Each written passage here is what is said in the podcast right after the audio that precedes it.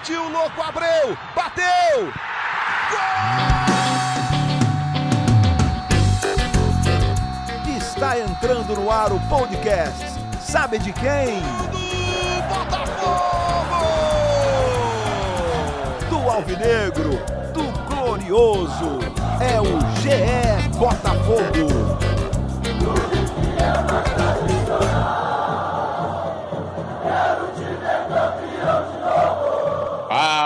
Torcedor alvinegro! Tá começando o episódio 119 do podcast GE Botafogo. Eu sou o Luciano Melo. Primeira derrota na Série B. Tava na lista dos jogos que, né, podia acontecer, né? A derrota era possível, mas o jeito que foi foi doloroso. Mais um gol no fim ali tirando pontos do Botafogo. Um jogo que, assim, o empate era tranquilamente viável. Acho até que se bobear era o empate, era o resultado mais justo. A gente vai conversar sobre isso aqui tentar explicar esse resultado, tentar pensar o que, que precisa mudar no Botafogo com urgência. Para isso, estou recebendo aqui uma das setoristas de Botafogo do GE e o nosso representante do projeto A Voz da Torcida. Vou começar com a setorista. Como é que você está, Emanuele Ribeiro? Seja bem-vinda. Fala, Luciano. Fala, Dep. Fala, torcedor alvinegro. Acho que é isso que você falou, Lu. O sentimento, né, a sensação é de frustração mais uma vez. O placar pode ter sido um pouco maior, 3 a 1 mas pelos números, pelas circunstâncias, acho que o Botafogo poderia ter saído do Nordeste com um ponto, pelo menos, na noite do, do último domingo. Sem dúvida, concordo contigo. Nosso representante do projeto A Voz da Torcida, que estava lá, né, pelo canal Setor Visitante, vai a todos os jogos. Como é que você está, Pedro Depp? Seja bem-vindo. Olá, Luciano, Manu, tudo bem? Muito obrigado. Continuo irritado, né, Luciano? Parece que minha vida está em looping nesses últimos anos aí. A gente vem contando as mesmas histórias, se irritando com, com as mesmas coisas. Muda treinador, muda os jogadores, muda diretoria, entra CEO, sai CEO, e o negócio continua do mesmo jeito, Lu. É por aí. Manu, é, vou dar um resumo da minha visão do jogo aqui. Achei um primeiro tempo equilibrado, o Botafogo leva um gol ali, né? Que, ah, beleza, não, não foi escanteio, a gente vai entrar no tópico arbitragem ainda mas é uma bola que não pode passar do primeiro pau, na minha opinião, e a bola vem, e o Pedro Castro faz um gol contra por azar, claro, e o Botafogo equilibra, cara. Tem aquela chance do. Tem a falta cobrada pelo Chay, tem uma jogadinha pela esquerda do Pedro Castro que o Navarro acaba finalizando meio fraco.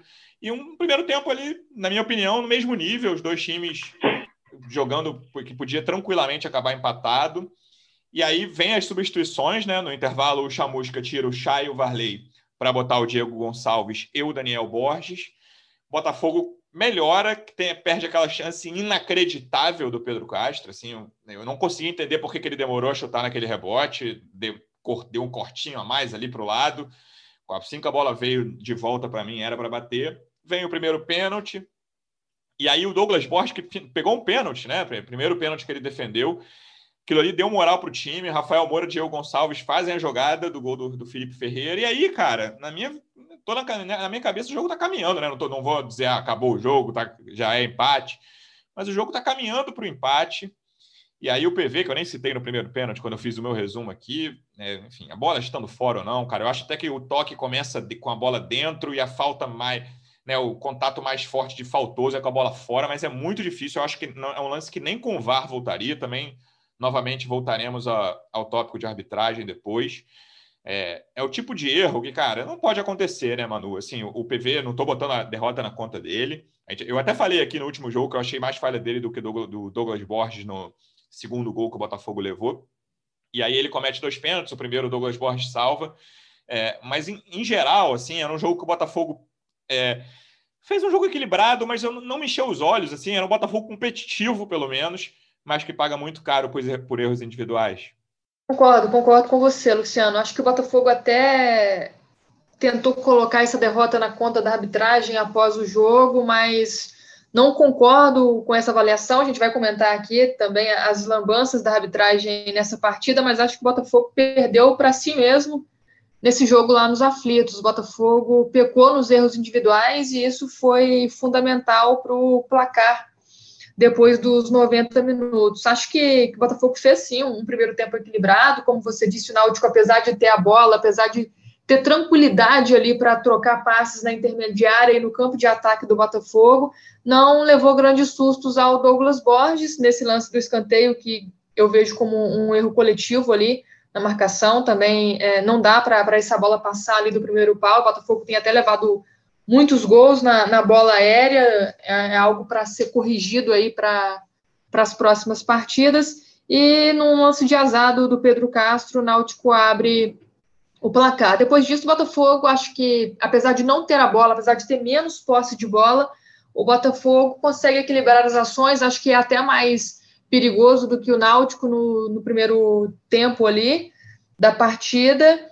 E no segundo tempo volta melhor. Acho que o Chamusca acertou nas substituições, depois ele até explica a saída do Chay, né, que foi uma das surpresas ali para a gente naquele intervalo, mas depois, com, com o tempo, a gente vê um Botafogo mais dominante nos aflitos, o Botafogo que tem mais a bola, o Botafogo que ainda tem dificuldades de criar, mas que chega mais ao ataque, leva mais perigo ao gol do Alex Alves. E tem os erros individuais que acabam prejudicando a equipe, né? No primeiro erro, o Douglas Borges salvou, deu a segunda chance ali, falou para a galera, vai, ó, tô dando para vocês a chance de, de buscar esse ponto aqui fora de casa, o Botafogo até consegue, acho que nesse segundo gol aí tem a participação inteligente, com tranquilidade do Rafael Moura, também a boa visão do Diego Gonçalves, tirou um peso ali das costas do Felipe Ferreira, que vinha sendo criticado, e do próprio Marcelo Chamusca, mas aí nos minutos finais, acho que o Chamusca não contava com, com esses erros individuais, e acho que eu vi assim, a torcida criticando muito o Chamusca após essa partida, voltando a falar sobre as opções do técnico e tudo. Acho que sim, o Chamusca tem uma certa responsabilidade, mas nesse jogo em questão, acho que coletivamente o Botafogo foi até bem, o Botafogo conseguiu criar, o Botafogo levou perigo ao Alex Alves, poderia ter saído com um ponto, até mesmo com três pontos, quem sabe, lá dos aflitos, mas acho que, que as falhas individuais foram preponderantes para esse resultado. Então, não vejo o Chamusca como o grande vilão da partida. Acho que a gente pode sim questionar algumas escolhas dele. Uma das escolhas que eu questiono, por exemplo, é já entrar para esse jogo recuado, né, com o Guilherme Santos ali no meio de campo, ter mudado, colocado o Marco Antônio aberto pela ponta novamente. Acho que não seria ali a minha escolha, mas a gente viu que o Ronald fez muita falta a esse Botafogo, principalmente porque foi um time que usou muitos lados do campo e faltou essa, essa velocidade. Então, acho que a gente tem algumas escolhas do Chamusca para questionar? Tem, claro, mas não coloco a, a derrota na conta dele dessa vez. A minha primeira, eu fiz um roteirinho aqui, a minha primeira pergunta para o Depp era justamente sobre essa opção de reposição ao Ronald, que aliás está fazendo falta, hein, Depp? Quem diria lá no seu início, no início do Ronald no Botafogo, quanto você cornetou lá no seu canal que eu acompanho, mas o Ronald hoje é uma peça importante, você já falou isso aqui no seu canal várias vezes. E eu não entendi, cara. Eu falei até no último episódio aqui que eu o, o Chamusca e o Douglas Borges foram tratados como os principais vilões do jogo do empate contra o Londrina e eu não achei. É, e aí, nesse jogo do Náutico, claro que não é culpa, não é, né? Como eu falei do PV, da arbitragem, mas eu boto um pouco mais na conta do Chamusca até do que eu coloquei o, o jogo contra o Londrina. E eu acho que muito por essa opção inicial, porque como a Manu falou, ele muda algumas peças, né? Ele muda o posicionamento de vários jogadores ali na frente. E assim, se fosse para botar, pô, o Guilherme Santos vai resolver o problema do meio-campo, né? Assim, não é o caso, né? O Guilherme Santos assim, é um cara que, desde que voltou de lesão, não conseguiu ter aquela boa sequência que ele teve ali, uma sequência curta, que foi, é verdade, antes de se machucar pelo Botafogo. Mas acho que é um cara que não tem, né, esse, essa moral para falar, ó, muda aí todo mundo, Marco Antônio vai para a ponta, bota o Pedro Castro, que eu vou eu, mais à frente, que eu vou, vou entrar aqui. É, eu não gostei dessa opção inicial do Chamusca. Como é que você viu, Depp? Não, eu também não gostei. Inclusive, no campinho da escalação do Botafogo, é, quando a gente estava fazendo a live pré, né, pré-jogo, aparecia o Chay, tinha invertido o Chay pela direita, né, e colocava o Guilherme Santos pela esquerda ali para ajudar o PV. E assim, poderia até fazer sentido, porque eu gostei das vezes que o Guilherme Santos atuou por ali é, no início do Campeonato Brasileiro passado, é, mas assim, como volante, não gosto, né? como lateral esquerdo também não, não foi, não mostrou grande coisa, mas ali fazendo a dobradinha com o lateral esquerdo, ajudando, a gente o Náutico é, era um time muito perigoso, até fazia um certo sentido, mas aí quando a gente vê o time em campo, você vê o Guilherme pelo meio, né? aí ele tem que mudar o Pedro Castro, Aí muda também o Marco Antônio. Ele mexe muito na estrutura do time. Não precisava. Para mim, o mais óbvio seria colocar o Daniel Borges e adiantar o Varley. que é inclusive uma substituição que ele vem fazendo é. em vários jogos do Botafogo. É, essa, para mim, era mais óbvia. Né? Eu, eu falei, imaginei que ele fosse assim. Então, às vezes, assim, o, o Chamusca não se ajuda muito, né? Eu juro para vocês que eu tento gostar dele, eu faço de tudo. Né? Porque é, é, é, o que eu digo aqui, já falei algumas vezes na live. O Cruzeiro demitiu o treinador e contratou o Moza, porque o pessoal acha também que se o Botafogo demitiu o Chamusca, vai trazer o Dorival Júnior, vai trazer o Ramon Dias, vai. vai trazer não sei quem.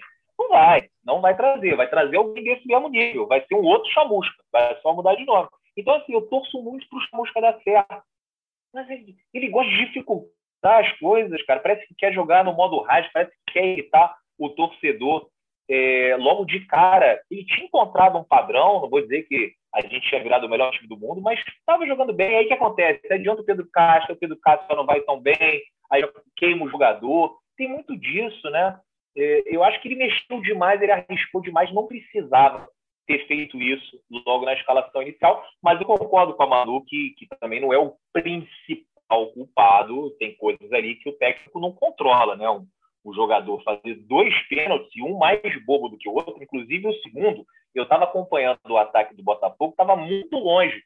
Eu não entendi o que aconteceu. Eu, eu, imaginei qualquer coisa acontecendo ali, menos um pênalti. Eu imaginava um meteoro caindo, um dinossauro aparecendo, mas assim, um pênalti. Eu não consegui entender por que, que o juiz tinha pitado.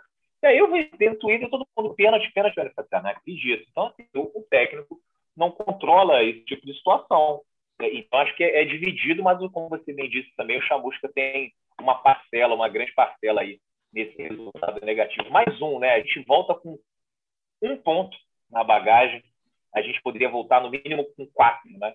E aí fica esse, esse sabor amargo e esse clima aí de, de decepção. Manu, até para corroborar o que você falou de né, não estar tudo na conta do Chamusca, que nós três falamos no fim das contas, é, para mim, assim, a principal lição desse início de Série B, eu vi, sei lá, 15, 20 jogos da Série B até agora, é a maior quantidade de erros individuais. Assim, por exemplo, o gol do que o Botafogo faz ontem é um erro muito fácil né, na saída de bola do, do Náutico. É, e assim, os times que evitam isso, que cometem poucos erros ali na frente da área, tudo bem que, por exemplo, ontem na Série A a gente viu o São Paulo entregando um gol para o Santos, mas em geral, na, é, a Série B tem muito mais erro desse tipo. É a minha lição, pelo menos desse início, nessa amostra que eu tenho de esse ano vendo muito mais Série B do que nos últimos anos. É, e aí o Botafogo vai, depois já faz um gol disso, né? O primeiro, o primeiro gol do Náutico, nem vou botar muito nessa conta, que é muito mais azar, né? Do que tipo um erro crasso de saída de bola ou um pênalti cometido de forma muito infantil. E aí o Botafogo escapa de uma. É, o, o PV no primeiro pênalti estica o pé ali, a perna, pegando, dando um bico na canela do jogador do Eric, que dá muito trabalho, até bom jogador. Não precisava, assim, bem, muito desnecessário, mas beleza, escapou. E aí, cara, é, é assim, eu não consigo entender o que se passou pela cabeça dele ali no segundo pênalti, Manu. É, porque é o tipo de lance que decide jogo em Série B. Claro que na Série A decidiria também, mas acontece me menos na Série A e bem mais na Série B. É, esse tipo de coisa o, o, técnico não controla, né? Mas eu acho que o PV, por exemplo, não, não há, assim, já tem gente que fala, ah, PV barrado, não presta peladeiro, longe disso. Assim, o PV é o melhor lateral esquerdo do elenco do Botafogo hoje, sem dúvida, na minha opinião. Mas é um caso de talvez o Chamusca puxar para conversar, falar, cara, acontecendo alguma coisa, está tudo bem, porque é uma, mexe muito com a cabeça do jogador, né? O PV até seis, seis meses atrás ninguém conhecia o PV. Hoje ah, faz um, alguns meses que ele é titular absoluto de um clube do tamanho do Botafogo. É, e a gente falou muito isso aqui desde o início da temporada, né? Quando o Botafogo foi ao mercado, quando o Botafogo estava montando o elenco, sobre a questão da, da experiência que seria muito importante para a Série B, tanto que nas contratações, né, a gente vê o Botafogo buscando jogadores nesse perfil, que já tiveram certa experiência na Série B, em campeonato nacional, e o PV não tem essa experiência. O PV tinha acabado de chegar ao Botafogo para compor o elenco do Sub-20, ganhou uma oportunidade no time principal com as lesões do Guilherme e, e do Hugo, e encaixou, gostaram dele, realmente eu acho que é um jogador com muito potencial, que não deve ser crucificado, cometeu erros bobos, cometeu falhas, né? Foi muito imprudente, principalmente nesse segundo pênalti também, que não dá para entender o que se passou ali pela cabeça do PV, mas é a questão da inexperiência, né? O Botafogo está pagando esse preço pela inexperiência do, do PV, e acho que sim, que o Chamusca tem que, que chamar o PV para conversar, tem que falar sobre esses lances e ajudar no amadurecimento do garoto, porque eu acho que ele vai ser assim, importante para o Botafogo, caso ele permaneça no, no clube, né? Como você disse, para mim é o principal nome ali para lateral esquerdo. Concordo também com o que o, que o Depp falou antes aí da, dessa escolha do Guilherme. Acho que sim, Chamusca tem uma parcela de culpa, mas é, o que eu falei no início e, e reitero é que acho que fugiram do controle dele as situações da partida e no fim coloco outras coisas como as falhas individuais é, como preponderantes para esse resultado negativo fora de casa, né? Mas o, o, meio de campo do Botafogo também foi um problema, acho que a gente vai comentar isso aqui, é, Luciano, no podcast, mas o time teve outros problemas, né? Você falou essa questão de errar menos, a gente viu o Náutico errando muito menos, isso pode explicar também a, a liderança do time pernambucano, e agora com esse resultado, com essa vitória sobre o Botafogo, aumenta ali a diferença na frente, vai ser difícil também para o Botafogo retomar ali, é, tirar essa diferença aí nas próximas partidas, até pela tabela que o clube tem para cumprir, e acho que, que além das, dessas falhas individuais que geraram os gols do Náutico, o Botafogo errou muitos passes, foram 89 passes errados, para um time que teve menos posse de bola, principalmente no primeiro tempo ali, que ficou bem menos com a bola, então acho que tem muitas situações sim para corrigir, mas eu vejo o Botafogo nessa Série B um time mais competitivo, um time que cria mais, apesar de ainda estar longe do ideal, um time que aperta mais e principalmente no segundo tempo contra o Náutico, acho que, que performou bem sim lá na, nos aflitos. É, a gente falou no último episódio aqui que a única certeza do jogo, pelo, pelo, pela forma como os dois times jogam, é que o Náutico teria mais posse de bola e teve 58% contra 42% do Botafogo. E aí, Depp, a Manu até falou que o Botafogo tem outros problemas, mas na minha opinião, isso aí é, é, é pessoal, claro, o meio-campo, desde o início dessa temporada, é o principal problema do Botafogo. A gente falava de, do homem de. Né, o primeiro volante, que a gente até vai entrar no assunto do Oyama, que eu acho que o Oyama, por enquanto, resolveu essa questão. A gente falava da criação ali, que eu acho que não é um problema 100% resolvido. E a gente falava da falta de velocidade, que o, é, eu estou contando os, os pontas como meias, né? Tipo, pensando em 4-2-3-1 ali, então estou botando os pontas nessa, como se fosse um 4-5-1. É, e aí o Botafogo, com o Ronald, tinha pelo menos resolvido a questão da velocidade. Se ele fizesse o que você sugeriu, e acho que a maior parte da torcida botafoguense imaginou que aconteceria, do Varley, você pelo menos a questão da velocidade você resolve. E ele, ele deixou um meio-campo muito lento. Assim, o Botafogo, ainda que tenha feito o primeiro tempo de igual para igual, vá lá, para usar uma expressão da moda, o Botafogo teve muita dificuldade nessa saída e nessa aproximação da área do Náutico. É, e é, tem a ver também com, com, a, com, a, escalação, né? Como eu disse, mexe muito no time, mexe estruturalmente. Pedro Carlos jogava mais recuado, agora joga um pouco mais avançado. Marco Antônio carregando demais a bola, como me irritou. Umas três bolas que ele podia ter né, tocado, feito uma jogada diferente, sempre buscando a jogada individual. Não funcionou desse jeito, né? Como o Chamusca acho que imaginou.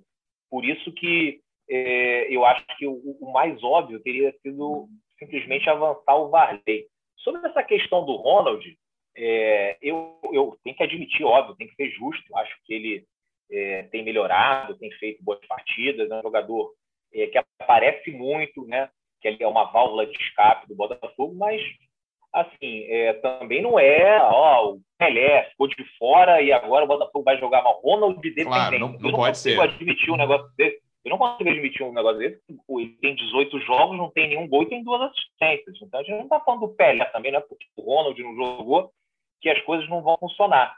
Mas ah, com certeza o principal problema do Botafogo é esse meio campo.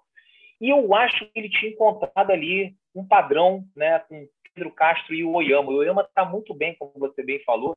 O Oyama parece que resolveu mas eu fico com um pé atrás de elogiar qualquer um, porque na semana passada, até semana o Pedro Castro. Esse é o Botafogo, Botafogo aos 20 anos, né, Depp? Pé, pé é, atrás de elogiar qualquer um. É, cara, não dá, cara, não dá para elogiar ninguém. Uma coisa que eu já aprendi aqui, então depois o pessoal ainda vem, é o que você falou na semana passada, e no Botafogo você fala ontem já não vale mais hoje. Sim. Então, é, a, a, lógico, nesse primeiro momento, é, parece que o Oyama resolveu, mas vamos esperar um pouco mais né, para saber como é que vai ser. E com certeza, esse é o principal problema do Botafogo. Hoje é o meio-campo. É, o Oyama ali era até o, próximo tópico, mano. Fez mais um bom jogo, né? Não foi no nível do, da atuação anterior contra o Londrina, que ele foi melhor em campo, mas acho até que foi dos melhores do Botafogo mais uma vez em campo. E, por outro lado, é, vou falar até uma, é injusto, porque ele não teve culpa.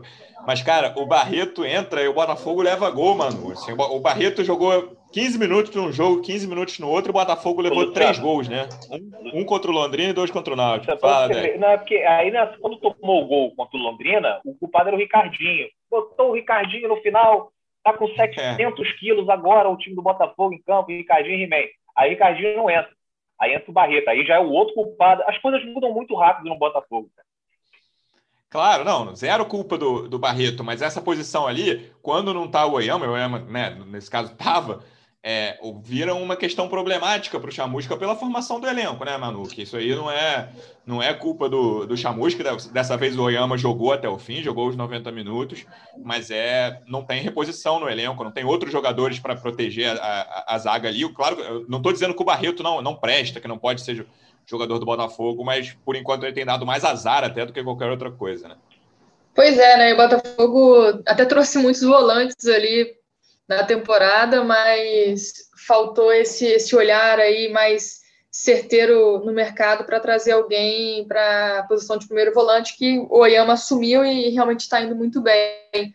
Questão do, do Barreto é, é, brincadeira, né? Porque, tadinho, o cara vai, vai acabar levando essa culpa, tá com esse peso já dessas duas derrotas nas costas, porque quando ele entra com essa intenção de segurar o resultado, de afastar ali o perigo no, nos minutos finais, Botafogo acabou perdendo pontos importantes nesses dois jogos contra o Náutico e contra o Londrina. E para alegria do, do Dep, o Kaique pode estar tá voltando, viu, Dep? Porque ele já, já saiu ali da, da fase de transição, está na preparação física, está mais perto de voltar a ser opção para o Marcelo Chamusca, dependendo da, da questão física, né? Ficou um tempinho ali afastado, acho que pode ser sim uma, uma boa opção para substituições. Mas eu não gosto, por exemplo, do que o Chamusca tem feito né, com, com o Guilherme Santos. Como o Depp falou também, achei na, naquele primeiro momento que o Guilherme iria jogar adiantado na ponta esquerda e foi uma surpresa a, a mudança da estrutura da equipe, ou até mesmo com o Varley adiantado e o Daniel Borges como titular. Então, acho que talvez aí seja esse o erro principal do Chamusca e, e, não, não tenho gostado muito do, do, Guilherme Santos. Acho que é um jogador que não compromete tanto, mas que também não agrega tanto ali nessa função. Acho que o, o técnico ainda está buscando esses nomes, buscando encontrar a formação ideal. O Chamusca encontrou ali um ponto de virada no início da Série B, o time está performando melhor, o Botafogo está mostrando uma certa evolução, ainda que pequena, mas acho que o meio-campo continua sendo o calcanhar de Aquiles e olhando para o elenco, o técnico vai ter que se desdobrar para encontrar essas soluções, né? Desde que o Oyama continue em boa fase, acho que vai diminuir aí o, a dor de cabeça e o, o problema do, do chamusca. E, e, Manu, olha só, só para complementar o que você disse, a gente está aqui hoje, dia 21 de junho, né? Aliás, Botafogo, campeão 89, gol do Maurício, né? Mesma data. Verdade. ruim de matemática, mas, acho lá, 32. 32 anos. É, pronto, tá vendo? Ufa. Mas, assim, a gente está em junho, acho que o que irrita o Botafogo é isso que você falou, ainda está tentando encontrar um time. Chegou em fevereiro, né? E a gente ainda está nessa aí de tentar encontrar, de saber quais são as peças que vão jogar ou não. A gente sabe que é, né, é no, no, estadual o time está um pouco menos grana, né? Aí vem, vem no brasileiro, geralmente faz um investimento maior, espera ali o estadual. A, a, a, essa pré-temporada também foi confusa, né? A, parte lá do, da janela de transferências, mas assim, estamos aqui em junho, né? Já não estamos em fevereiro, não é o campeonato estadual, então já era para ter um time, já era para ter uma coisa na cabeça, e parece que toda hora ele testa alguma coisa diferente.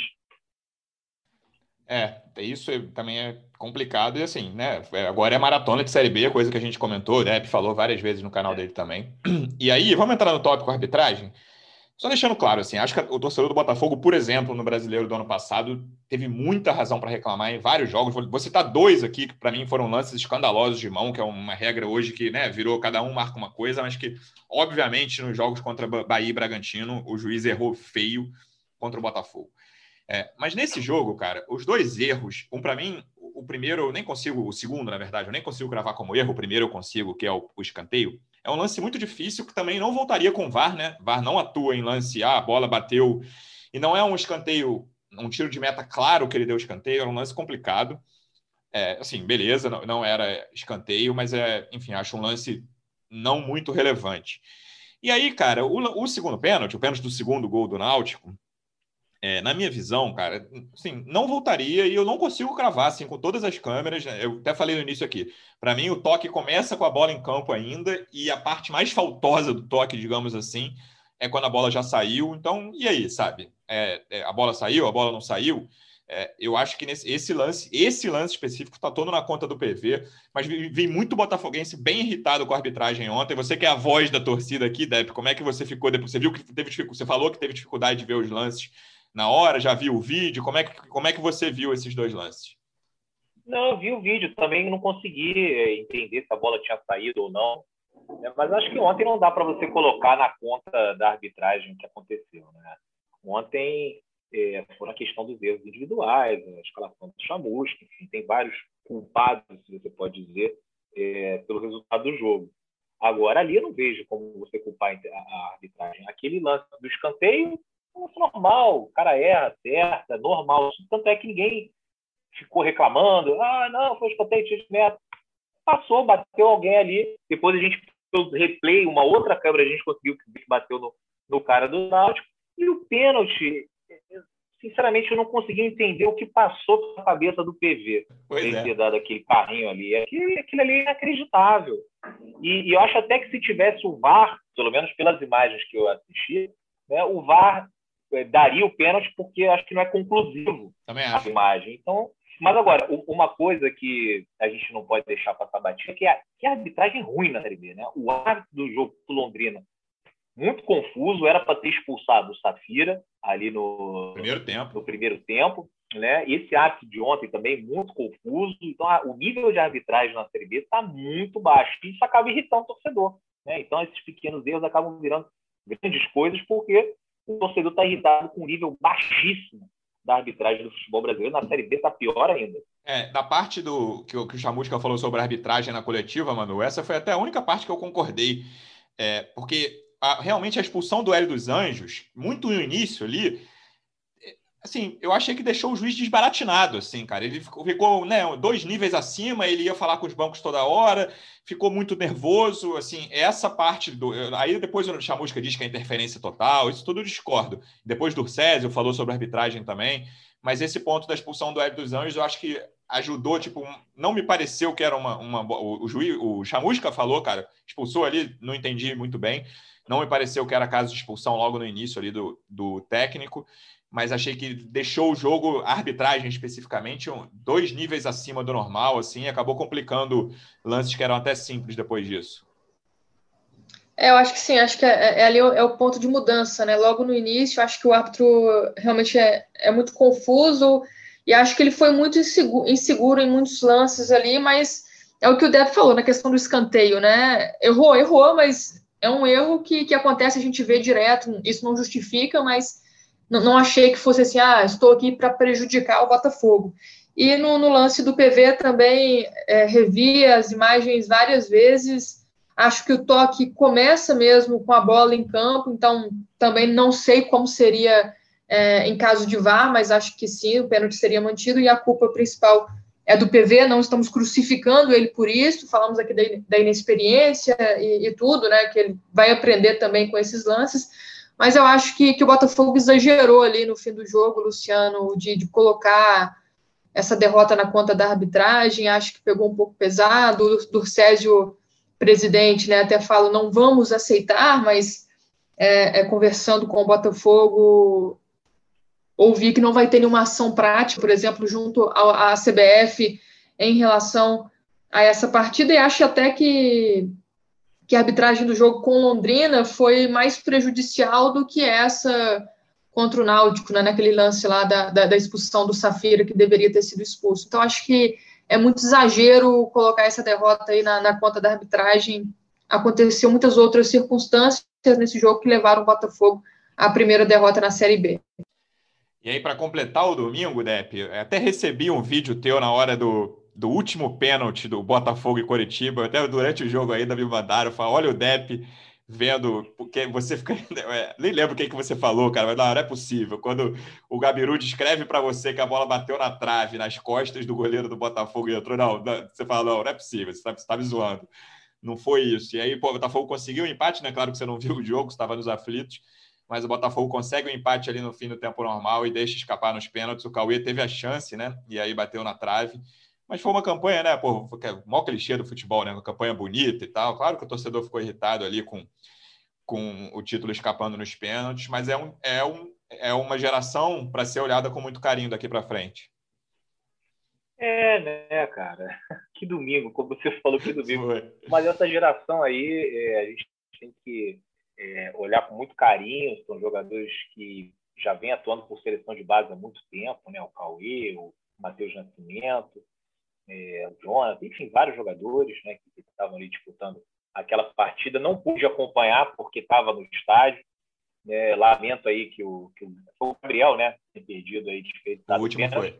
E, e, e, até agora não tive coragem de, de, assistir o gol, porque assim já, já deu de coisa ruim ontem, né? Assim, já aqueles gols, aquele pênalti do TV para mim foi o máximo. Eu vou aguardar mais uns dois, três dias quando eu chegar no Rio eu assisto, mas a descrição do Gabiru, assim, é eu não estava vendo, né? Eu estava nos aflitos e estava tentando acompanhar ali pela live. E aí o Gabiru fala que a bola bate na trave, volta na cabeça do goleiro e entra. E, e a reação dele, é, narrando esse pênalti, era uma coisa horrível. Né? E depois ele contando como foi, foi pior ainda. E depois eu até encontrei lá, estava o, o, Jamal da, da Botafogo TV, que estava lá filmando, você não pode entrar com o celular em campo. E aí ele virou para mim, aí, quanto é que foi o jogo? Contei da mesma maneira que o Gabiru e ele fez a mesma cara que eu fiz na live. Ou seja, um lance muito traumático. Eu prefiro aguardar mais uns dois dias para assistir depois. Boa. Manu, para você que conversa com o pessoal lá do clube, é, fora o Matheus Nascimento, claro, o Depp citou o Cauê, quais são as maiores esperanças nessa geração que, que foi vice-campeã da Copa do Brasil Sub-20? Acho que são esses dois e o, o Jonathan, que é outro nome citado aí pelo Dep, né, atacante, são os três, as três principais promessas que o clube olha né, com mais carinho.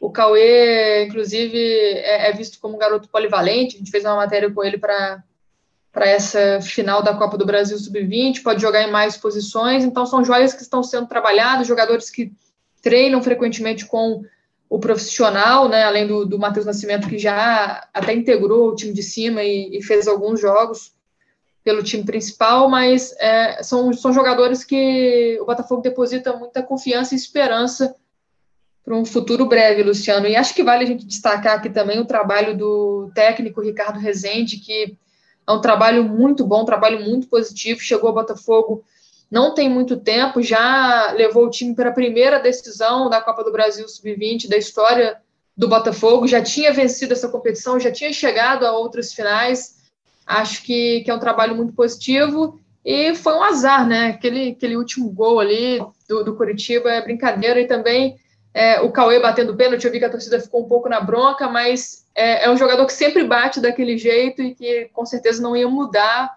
o jeito de bater ali para a final. Acho que, que o Botafogo fez uma, uma campanha muito legal e merece a gente observar esses garotos daqui para frente, porque pode ser que pinte algum no time profissional também muito em breve.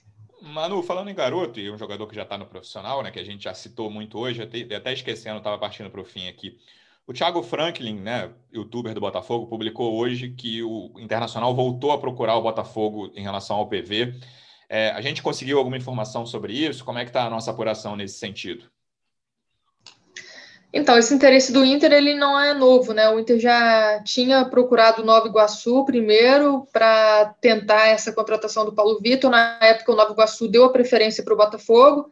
Depois disso, o Botafogo adquiriu parte dos direitos econômicos, né? Se não me engano, cada clube hoje tem 50% dos direitos do PV e agora existe mesmo essa conversa. O Internacional voltou a mostrar interesse. É, os clubes ainda falam sobre valores, parece que teve uma proposta inicial que não agradou muito ao Botafogo, e dentro do clube há essa, essa conversa ainda, essa definição, porque estão na esperança também de concretizar a venda de outro jovem, que é o Souza, né, que está negociando com o clube da Bélgica. Essa negociação já está um pouco mais avançada, em definição de termos. E se o Botafogo vende o Souza, talvez seja o momento de segurar um pouco mais o PV para tentar uma, uma venda melhor lá na frente, porque vem um jogador com muito potencial, né? Mas que o Botafogo precisa do dinheiro, isso é inegável, e, e dependendo de como vai, vai ser essa negociação aí com o clube belga pelo Souza, pode ser que, que o Botafogo segure um pouco mais o PV. O que a gente tem é que os valores iniciais não agradam e que as conversas também não foram encerradas ainda, seguem entre os dois clubes. É, para o torcedor é ruim, né? Essa possibilidade de ver um cara saindo por um clube brasileiro aqui, né, Deve? Tudo bem que o Botafogo não enfrenta o Inter esse ano, mas o jogador que acabou de chegar, né? Que a gente conversou até nesse episódio já sobre né, o curta duração do PV até agora no, no Botafogo, apareceu muito bem e rápido. É, assim, eu tentaria, né? Assim, a gente conhece as finanças do Botafogo, mas eu imagino que o mundo ideal, até pela força da moeda, seria negociar esse jogador com o mercado europeu. É, eu, eu não gosto não, né? Mas assim, a gente sabe, como o Manu bem disse, é, que o Botafogo está em férias, é, tem sérios problemas financeiros, ah. que a gente vai precisar se desfazer de alguns jogadores. Agora, é bom é, salientar nisso daí, você vê que é um jovem que tem potencial. Né? O Internacional de Porto Alegre está jogando a Libertadores, foi vice-campeão brasileiro ano passado, está interessado no PV. Então, assim, não é para a gente queimar esse jogador. Teve muita gente também que ficou irritada com o Matheus Nascimento, porque subiu rápido. Ah, esse moleque não é isso tudo. Os jogadores precisam de tempo para trabalhar. O ambiente do Botafogo também não é dos melhores. O Botafogo não oferece boas condições de trabalho, ainda tem um clima muito pesado ainda em General Severiano. Tanto é que você vê ontem o gol do Atlético Paranaense, é, é, sai a assistência daquele lateral que eu não vou falar o nome, gol do Matheus Mabi.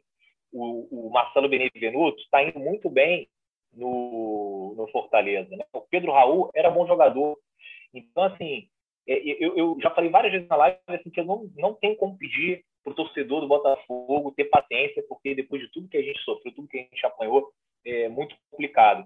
Mas a gente, às vezes, tem que olhar assim e dar um pouco mais tempo para determinados jogadores. Acho que o PV, com certeza, é um deles, tem potencial. Talvez não seja para ser o titular agora. Pode botar, testar ali o Guilherme Santos, o Rafael Carioca, que parece que agora está mais magro, inclusive entrou no jogo contra o Vasco, estava mais tranquilo ali, a aparência dele, não foi tão mal. Mas para queimar, para se livrar, né? Pelo amor de Deus, né? É um cara que pode agregar muito e pode fazer com que a gente ganhe bastante dinheiro lá na frente. Sim, acho que a última pior coisa possível nesse momento é a torcida do Botafogo queimar jovens valores ali, que é de onde o Botafogo vai se tirar, né? Tanto o retorno esportivo quanto o financeiro. Então, beleza, né? Lembrando que nesse meio de semana o Botafogo não joga, o jogo contra o CSA foi adiado, e aí o Botafogo joga no próximo sábado, quatro e meia da tarde, em São Luís. Você estará lá contra o Sampaio Correia, Depp? Sexta-feira, seis da manhã, estou indo para lá. Não conheço São Luís. Ser mais um destino inédito e um estádio inédito. Agora vou levando o meu comprovante de vacina, porque em alguns estados eu quase não entrei nos aflitos, porque estava de teste Covid, nada contra, acho super justo, mas não fui avisado. Mas como eu já fui vacinado, eu vou levar agora lá para o Maranhão, porque acho que lá também precisa. Mas Boa. é isso, está lá diretamente do, do Castelão, né? um outro Castelão, lá em São Luís. Manu, obrigado pela presença. Até semana que vem. Valeu, Lu. Valeu, Dep. Um abraço para o torcedor Alvinegra. Até. Dep, boa viagem. Até semana que vem, amigo. Valeu. Até semana que vem, Luciano. Valeu, Manu. Torcedor Alvinegro, obrigado pela audiência. Até semana que vem. Um abraço.